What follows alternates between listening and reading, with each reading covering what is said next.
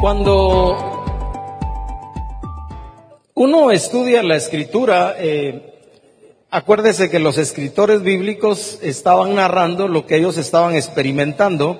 Y cuando uno medita, por ejemplo, en el libro de Hechos, yo voy a mencionar, voy a, de hecho, mi, mi, mi prédica, la reflexión de está basada ahí en el libro de Hechos, uno se da cuenta que los que creyeron en Jesús, a los que llamaban discípulos de Jesús, a veces también les decían los de, secta, los de esa secta, los de ese camino, eh, era la forma que se referían a ellos, porque era la forma en que los identificaban con ese que ellos habían considerado que había sido un agitador, con Jesús.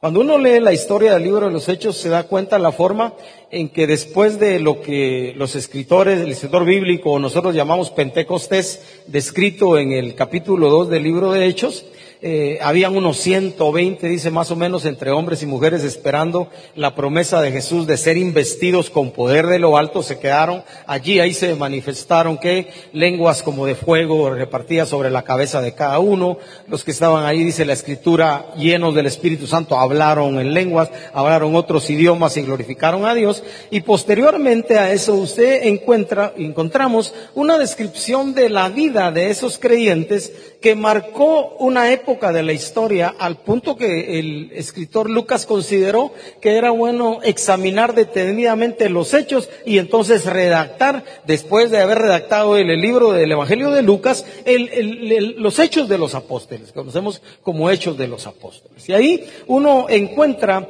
un estilo de ser, una forma de vida de ese grupo de creyentes en medio de que eran seres humanos, comunes y corrientes como usted y como yo, que procuraron llenarse de Dios a tal punto que esa vida de Dios se manifestara en ellos y a través de ellos a todos aquellos que les miraban.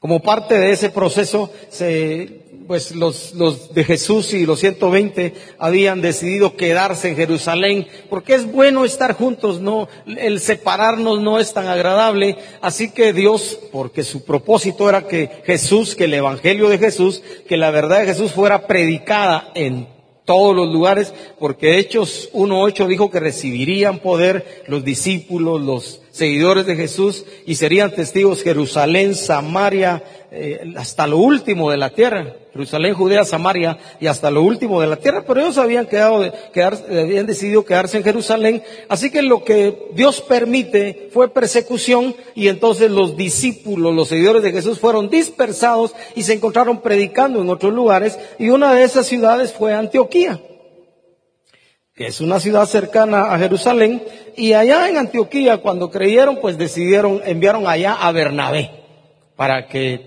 siguiera con la obra, y Bernabé, bien pilas porque supo de la conversión de Saulo, se fue a traer a Saulo, que después se llama Pablo en la Biblia, y entonces allá ellos hicieron un gran trabajo de entrenar, de equipar, de enseñar y manifestar el reino de Dios en la ciudad y a la gente, y que los discípulos se convirtieran en testigos de Dios. Así que en Hechos, yo voy a leer Hechos capítulo 11 y versículo 26, encontramos este pasaje que dice la escritura. Leo el 25 para leer el contexto. Después fue Bernabé a Tarso para buscar a Saulo, lo estaban rechazando en su testimonio y hallándolo le trajo a Antioquía. Y luego dice el 26, y se congregaron ahí todo un año con la iglesia, con los creyentes. Parece que todo un año suena largo, a 365 días. Se congregaron ahí todo un año y luego dice, y enseñaron a mucha gente. Y la parte que me interesa es esta. Y a los discípulos, ¿a quiénes dice? A los discípulos, porque así les decían a los seguidores de Jesús. A los discípulos se les llamó cristianos por primera vez en Antioquía. Imagínense, ya había pasado un buen tiempo de que la gente estaba siguiendo a Jesús y hasta en esta ciudad por primera vez no se denominaron, no se autodenominaron ellos, sino fue la gente la que dijo, estos sí realmente están siguiendo a Jesús el Rey. Les vamos a poner, de alguien se le ocurrió, cristianos. Ese fue, su apodo. Hoy casi se ha convertido en un eslogan, yo soy cristiano, yo soy cristiano, yo también, dice la gente. Entonces, hoy vamos a hablar, nuestra reflexión de hoy la titulé así, ¿verdad? Eh, cristianismo de verdad. Señales, ¿verdad? Señales. Cristianismo verdadero, señales. Yo voy a hablar tres bien sencillas que usted y yo ya sabemos, pero que quiero recordarlas y refrescarlas para que caminemos en ellos. Señales de ser cristiano. ¿Cómo me conocen en mi vecindario?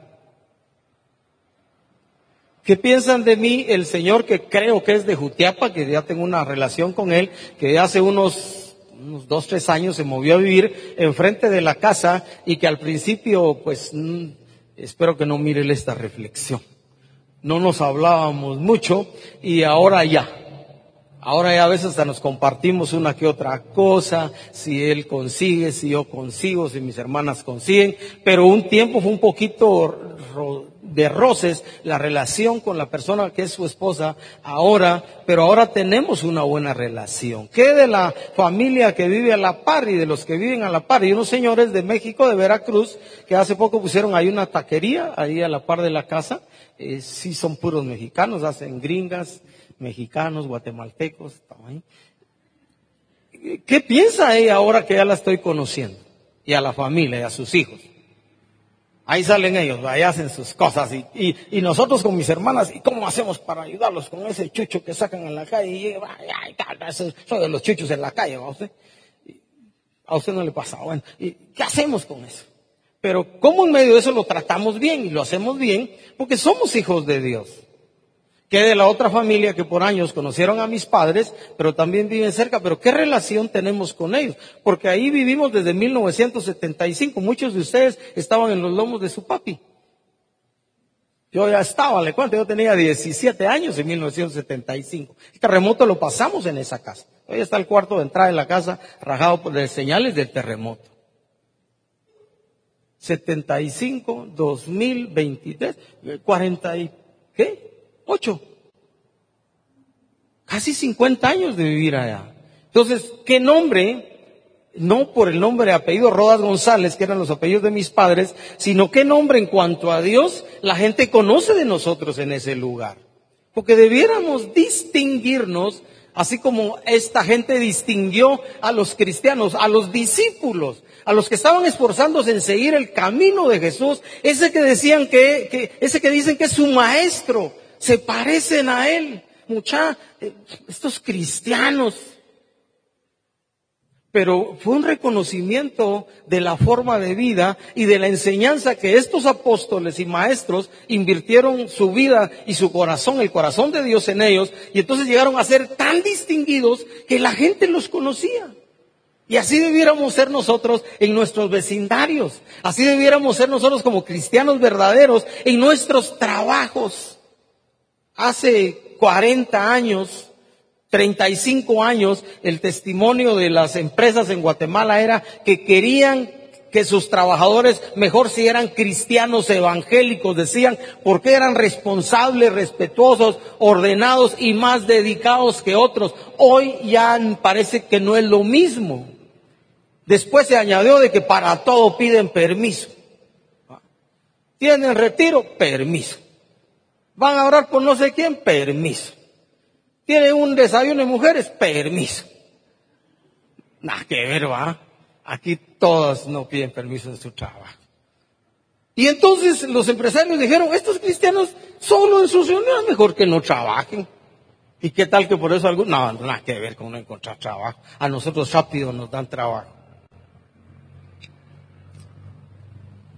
Cuando, póngale que usted y yo renunciáramos del lugar donde trabajamos, a la semana siguiente deberían haber varias solicitudes. Quique, lo necesitamos en la empresa. Supe que salió de ahí donde estaba, que salió en paz, que no tuvo problemas y no sabemos por qué se salió, pero nosotros sí lo necesitamos aquí. Queremos que usted venga porque creemos que nos es útil. Hemos conocido de usted suficiente testimonio para saber que va a bendecir esta empresa si usted viene acá. Así debiera ser con nosotros. Y podría, eh, a propósito, no uso ejemplos para que usted no relacione. Yo, eso de los ejemplos soy, pero quiero contar el testimonio de alguien de entre nosotros hace muchos años y creo que la gran mayoría de ustedes no conoce. A la cuarta carta que me vino a pedir de recomendación, ya me preocupé porque no era la tercera la vencida, usted si no era la cuarta. La tercera es la vencida, pues la cuarta. Y entonces yo le dije, platiquémosle. Le invité, le cuento que ya no le di la siguiente carta. Le dije, mira, contame por qué te has salido de los otros tres lugares y tan rápido. Y entonces la razón que me dio es que los jefes y la empresa y que no sé qué, yo sabía que eso no era cierto, que el clavo era la persona. Y entonces le dije con todo la verdad de mi corazón, con amor y el mayor respeto del mundo, porque aún en eso uno debe tratar de enseñar, mira, ya no te voy a dar carta de recomendación. Ni de aquí, ni de allá, ni yo soy la misma persona, ¿va? me dicen, si no me da de la congregación, deme usted personalmente, si lo, la misma persona soy, les digo yo, ¿cómo hacer eso que personal o de fuera? O soy diferente porque firmo de la congregación y le dije, mira, supe que las empresas que te has ido, te has ido por esto, porque yo ya sabía, por esto, esto y esto, disculpa, estás dando mal testimonio, no te doy carta de recomendación. Y otro que vino me dijo, mire, que hay una carta de recomendación, ¿y qué quieres que ponga en la carta? Le dije, que llegas tarde a las reuniones los domingos, ay, no, me dijo, no, eso no lo ponga. Pero si llegas tarde a los domingos, perdón a los que vinieron tarde, oye, no tenga pena, eso es solo una alusión de casualidad. Ay, Señor, perdóname por esto que dije aquí. ¿Y quieres que ponga eso? Nunca se me olvida otro chico de la congregación que vino y que se quería ir a un proyecto en un barco. Los que saben de un barco que hace años mandamos unos muchachos. Mire, quiero que me llene este formulario. Y me trajo un formulario usted que de varias hojas para llenar. Entonces yo le digo un caso rápido, le dije, vos le dije, ¿y aquí querés que te llene como yo lo conozco? Como yo te conozco. Sí, me dijo. Pero lo más seguro es que si leen todo lo que pongo no te van a aceptar en el barco. Ah, está bueno, me dijo, porque mira, tengo que poner aquí y le dije todo lo que tenía que poner porque las preguntas, ni modo que yo iba a ser mentiroso ahí. Por amor a los hermanos. Entonces puse toda la verdad y sabe una cosa, lo recibieron.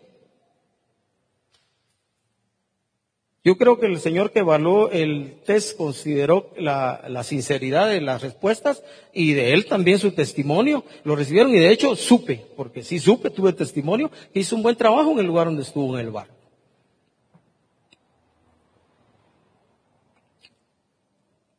De verdad. Mire, qué rico adorar a Dios con ustedes en un lugar como este. Qué bueno las reuniones. Pero la excelencia de nuestro cristianismo y de nuestra vida la debiera conocer nuestra familia, la empresa, la calle, el bus en el que nos subimos. Digo el bus porque hace unos días tuve que usar un bus porque se me descompuso el carro un, día y pico. Entonces me subí en el bus. El respeto. Mire, por poco voto a una señora en el bus usted. Le tuve que pedir perdón. Le cuento por estar yo mal sentado en el bus. Por cierto, no se siente mal en el bus, hasta eso es mal testimonio, le tuve que pedir perdón. Ella me pidió perdón porque me golpeó a mí, pero yo era el que estaba mal sentado. Le no, le dije, perdóneme usted y sirvió de risa a usted.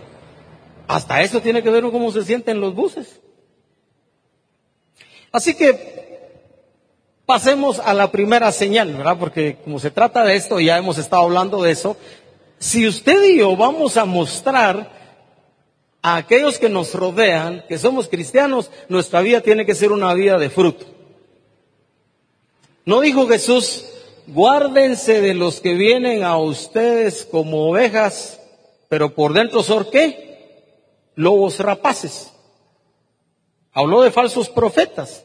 Y también en la Biblia, en el Nuevo Testamento, habla de falsos hermanos introducidos en la vida de las congregaciones que causan daño. Así que, como dice, el árbol bueno da qué? Fruto bueno. El árbol malo da qué? Fruto malo. Hay que podarlo para probar si crece bien de nuevo. Y si no, mejor nos lo echamos. Nosotros, estamos hablando de árboles naturales. En el caso suyo no lo podemos matar y en el caso mío no me pueden matar. Encomiéndeme a Dios.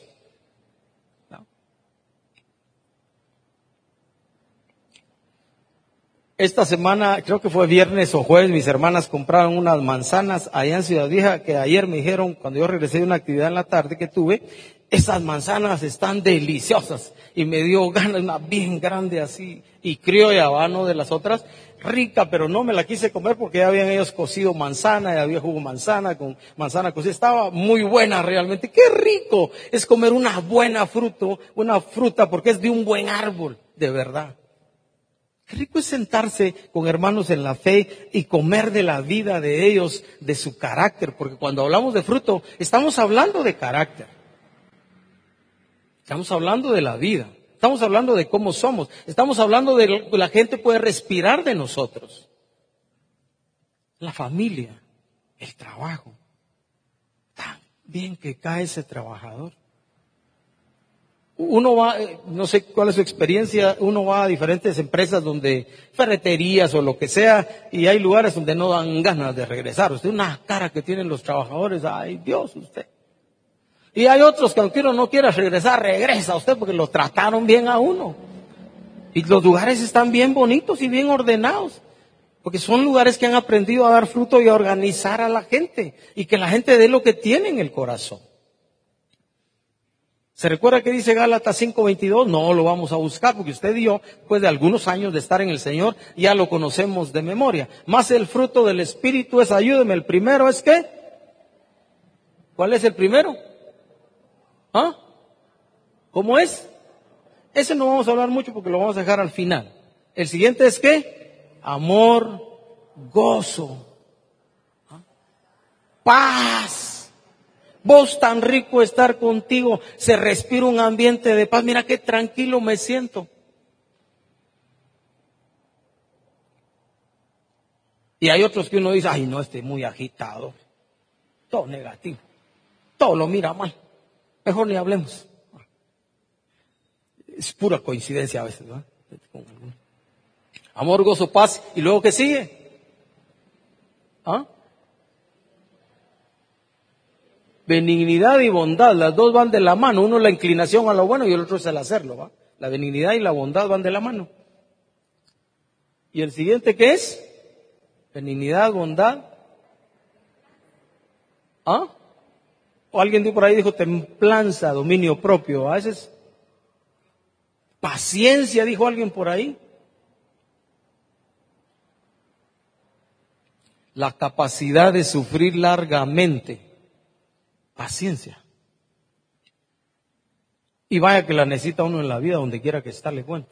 El dominio propio, no es demonio propio, hoy. Ese no es. Eso no es bíblico usted. Es dominio propio. muchos piensan que es demonio propio, entonces hacen lo que les da la gana, parecen endemoniados, cristianos endemoniados. No, es dominio propio.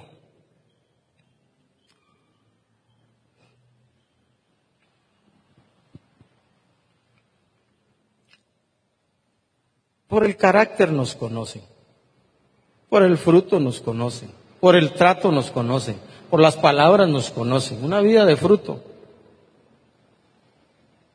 Cada árbol, cada cristiano se conoce por su vida, característico. Nosotros debiéramos ser así. La segunda característica de un cristianismo verdadero, un cristianismo de verdad, es el hecho de que Jesús dijo claramente en Juan 17, ¿verdad? Estaba orando por ellos, pero también por los que iban a creer por el testimonio de ellos, por nosotros. Y la oración que Jesús hizo al Padre fue esto, Padre, yo te ruego que ellos sean uno, así como tú y yo somos uno, para que el mundo crea que tú me enviaste. Y eso de la unidad tiene que ver con nuestro trato y nuestra identificación. Estamos hablando como iglesia local, pero yo a propósito le quiero añadir nuestra relación con los hermanos en la fe de todos los ministerios de Jocotenango, de Zacatepeques, de Guatemala y del mundo entero. Toda la iglesia cristiana.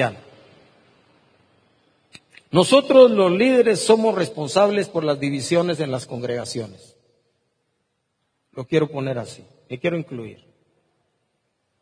Nuestro mal entendimiento de que a veces Dios nos habla ha hecho que muchos ministerios cristianos nos dividamos a través de la historia de la iglesia y entonces por eso muchos no creen en Dios porque ustedes y yo, junto con el demás pueblo de Cristo, no hemos manifestado la verdadera unidad a la que Jesús nos llamó en Juan 17. Padre, yo ruego, yo oro para que sean uno como tú y yo somos uno, para que el mundo crea que tú me enviaste. Yo Jiménez, quien oí en 1980 y pico en una conferencia en Estados Unidos, me lo aprendí de memoria, lo escribí, lo he compartido en muchos lugares, hablándole a líderes de, a pastores de muchos ministerios y congregaciones de San Antonio, Texas, dijo esto, no hay evangelismo más poderoso que la unidad de la iglesia. Y luego se dirigiéndose a todos los que estaban ahí, yo estaba, me llevaron de, de colado entre comillas, como parte del ministerio donde estaba estudiando, dijo, nosotros los líderes somos los responsables de tantas divisiones en las congregaciones y tenemos tantos nombres como verbo y otros nombres que a veces endiosamos más el ministerio que a Dios.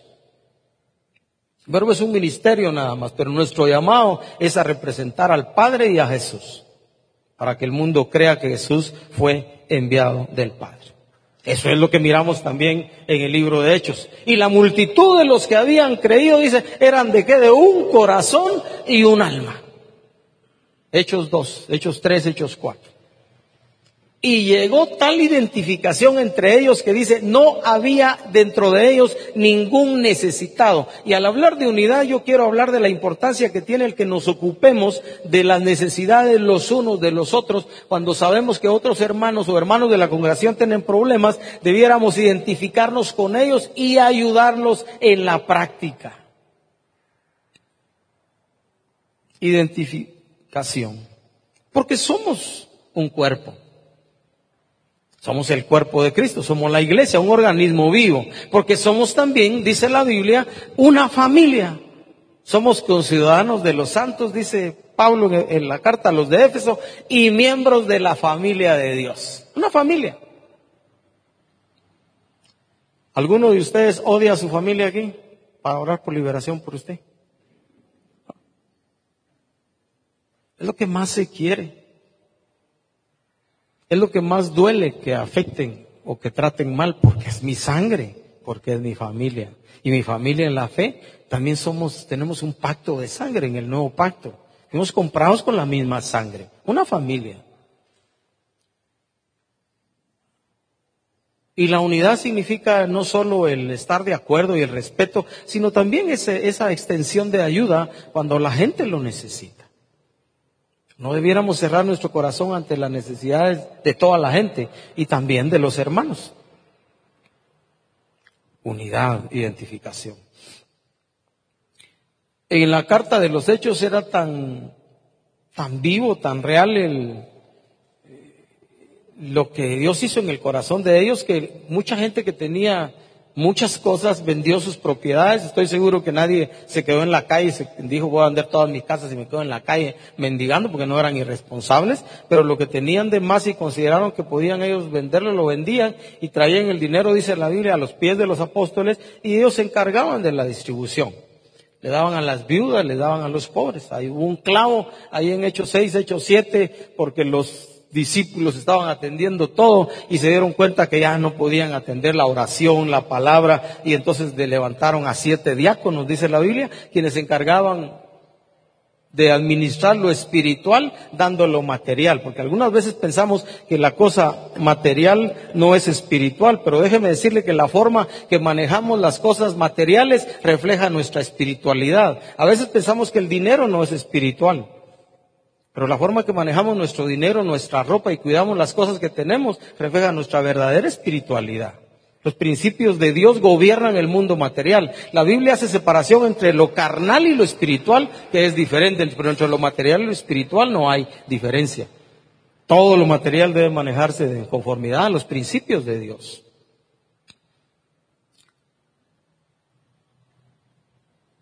Unidad, identificación. Hablando de Pablo a, los de Corinto, les escribe una carta donde dice, he oído que entre ustedes hay divisiones. ¿Y sabe por qué se separaban en el libro de Corinto los creyentes? Porque tuvieron la bendición que para muchos de ellos fue maldición de recibir enseñanzas de Pablo, de Pedro, que le decían Cefas, de Apolos de tres varones elocuentes en la escritura. De Apolos, la escritura dice que él era elocuente en el conocimiento de las escrituras. Pablo, olvídese, lo que él, lo leemos en toda la Biblia que él recibió por revelación. Y Pedro, ya no digamos los que seguían a Pedro, ¿ah? ¿ah? Yo sigo a Pedro. Fue al que Jesús le dijo, a ti te daré las llaves del reino. Y hubo un cuarto grupo cuando surgieron las divisiones ahí en Corinto, que esos fueron los más espirituales y según yo los que tenían más problemas, porque ellos decían, ni Pablo, ni Pedro, ni Apolos, nosotros somos de Cristo, decían ellos. Pero también se volvieron sectaristas en la congregación. ¿Sabe qué divide mucho a los ministerios cristianos en Guatemala y en el mundo entero? Los hombres, los líderes. Porque no seguimos a Cristo, sino seguimos a una persona. Dios nos guarde de eso. Nuestro llamado al servirles a ustedes es ayudarles a ustedes a que sean mejores discípulos de Jesús. O en concepto del tema que estamos viendo hoy, mejores cristianos, verdaderos cristianos. Unidad. Por supuesto, unidad de pensamiento en cuanto a las verdades básicas de la Escritura. Cristo como Señor y Salvador por gracia, por la fe, por medio de la fe. La Biblia como verdad completa y total de Dios Dios como autoridad absoluta en el universo, los principios básicos de, la fe cristiana, unidad.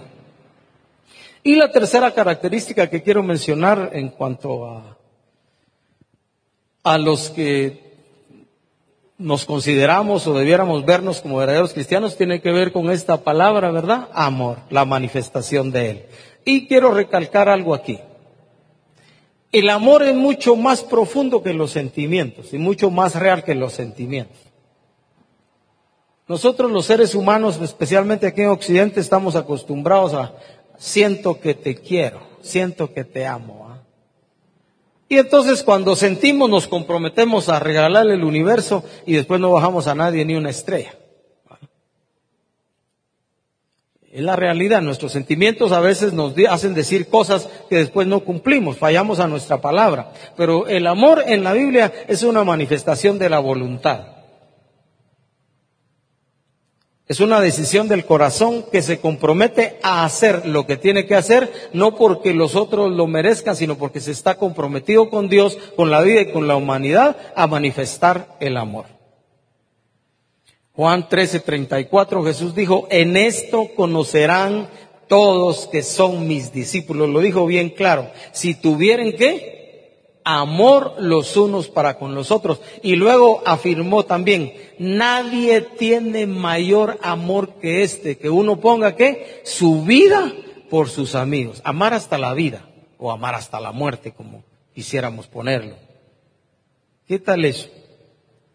Piense un minuto. ¿Por quiénes de los que están aquí? No quiero incluir su familia porque estoy seguro que usted me va a decir yo por mi viejo y mi viejita, mis hermanos, yo por ellos que me hagan lo que me hagan. Yo digo así. Pero ¿por quiénes de los que están aquí usted podría morir? Ya me vio a mí por qué que no, dijo.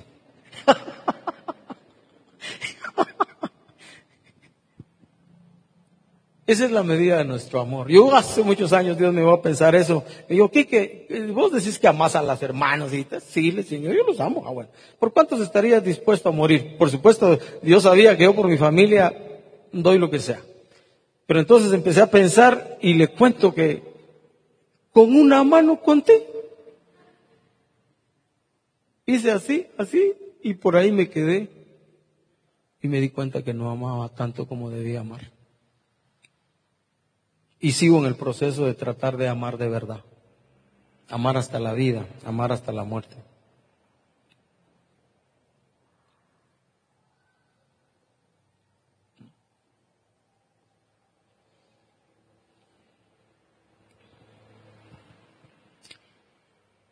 amamos lo suficiente, estoy seguro que sí a la familia para darlo todo, sí, estoy seguro que sí. Bueno, con algunos vamos a decir allá en el corazón.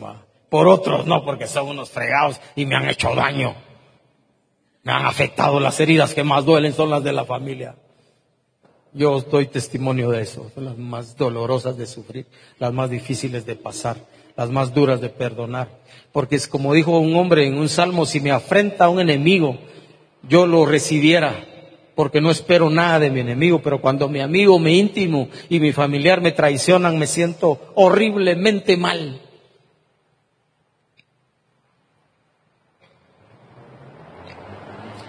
Y por eso me asombra el carácter de mi Dios y de mi Jesús, que siendo enemigo fui reconciliado.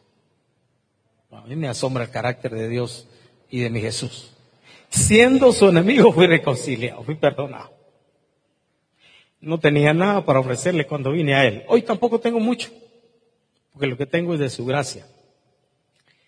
Pero suficiente amor para morir por mí, pecador, y por toda la humanidad. Eso es amor.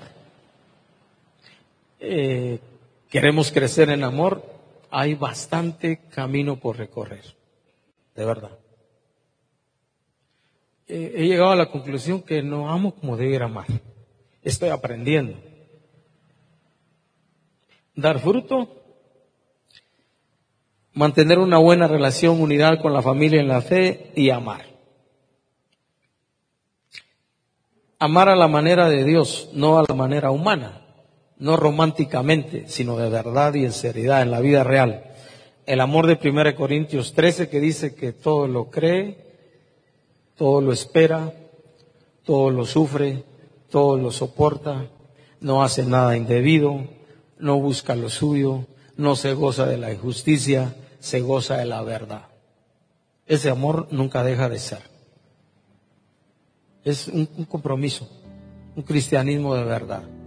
Yo creo que la gente que nos conoce en nuestros vecindarios necesita ver eso.